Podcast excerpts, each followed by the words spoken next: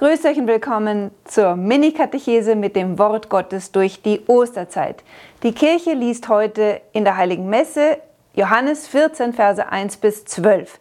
Diese Verse haben wir aber schon gemeinsam gestern und vorgestern betrachtet. Wer das nochmal nachhören möchte, kann das hier tun.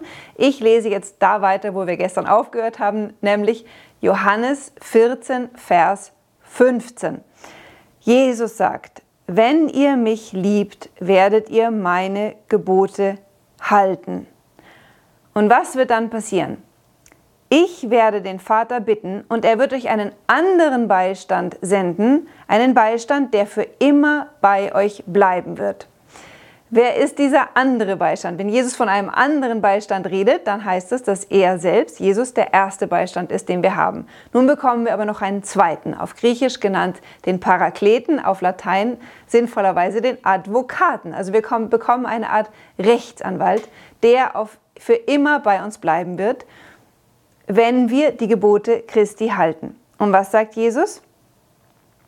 Es ist der Geist der Wahrheit, den die Welt nicht empfangen kann, weil sie ihn nicht sieht und nicht kennt. Ihr aber kennt ihn, weil er bei euch bleibt und in euch sein wird. Aufgepasst. Jesus sagt, wer mich liebt, hält meine Gebote. Im Matthäusevangelium sagt er etwas ähnliches. Er sagt, was sagt ihr zu mir, Herr, Herr, und tut nicht, was ich sage? Woher weiß ich, dass ich Gott liebe? Durch überschäumende Gefühle? Nein.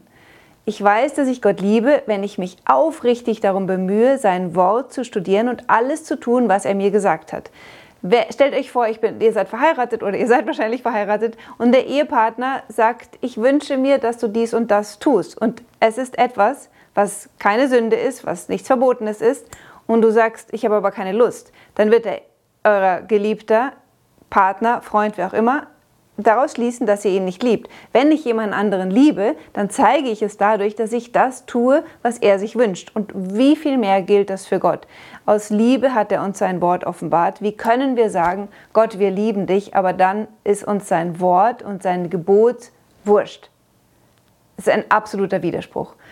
Aber noch was wird hier deutlich. Jesus sagt es nicht aus Eigennutz, sondern er sagt es, weil er uns vorbereiten möchte, dass wir die Fülle der Gottheit in uns empfangen. Jesus sagt, wenn ihr mich liebt, haltet ihr meine Gebote und dann werde ich den Vater bitten und er wird euch den Heiligen Geist senden.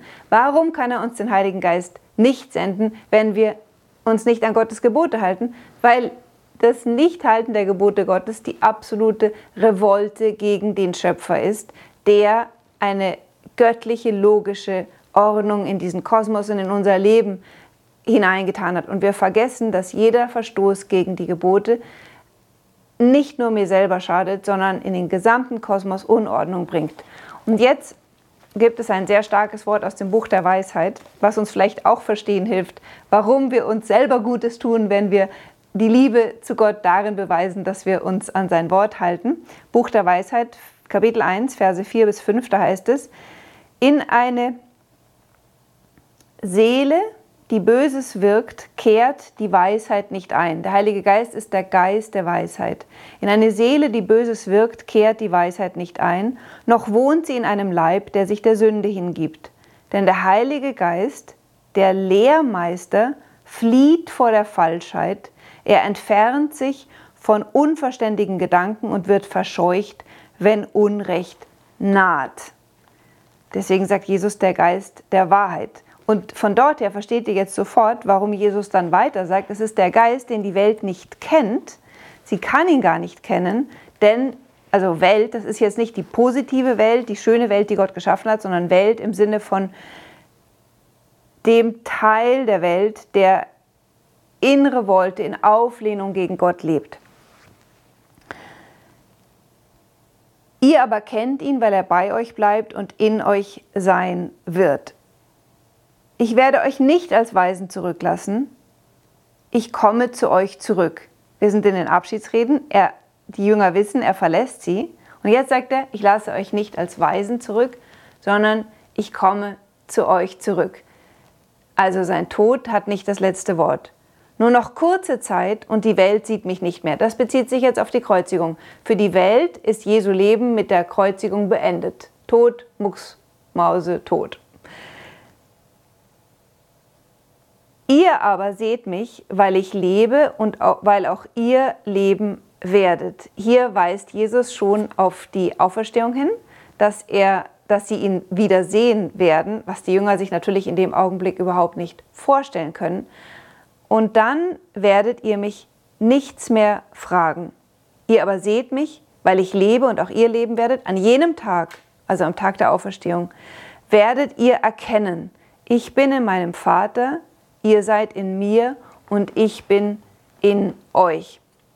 Hier wird deutlich, dass das Geheimnis der Auferstehung und dieses Sehen des Herrn sich nicht nur auf die Jünger bezieht, sondern auf alle Generationen von Christen, die an Jesus glauben. Denn wer an Jesus Christus glaubt und diese Erfahrung des Heiligen Geistes macht, der macht plötzlich die Erfahrung, dass das, was Jesus verheißen hat, wahrhaftig geworden ist.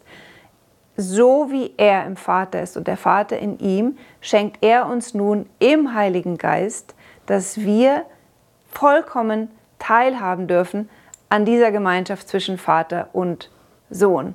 Das entfaltet Jesus jetzt in den nächsten Kapiteln und wir werden gleich morgen hören, wie es weitergeht. Ich wünsche euch einen schönen Tag. Bis morgen.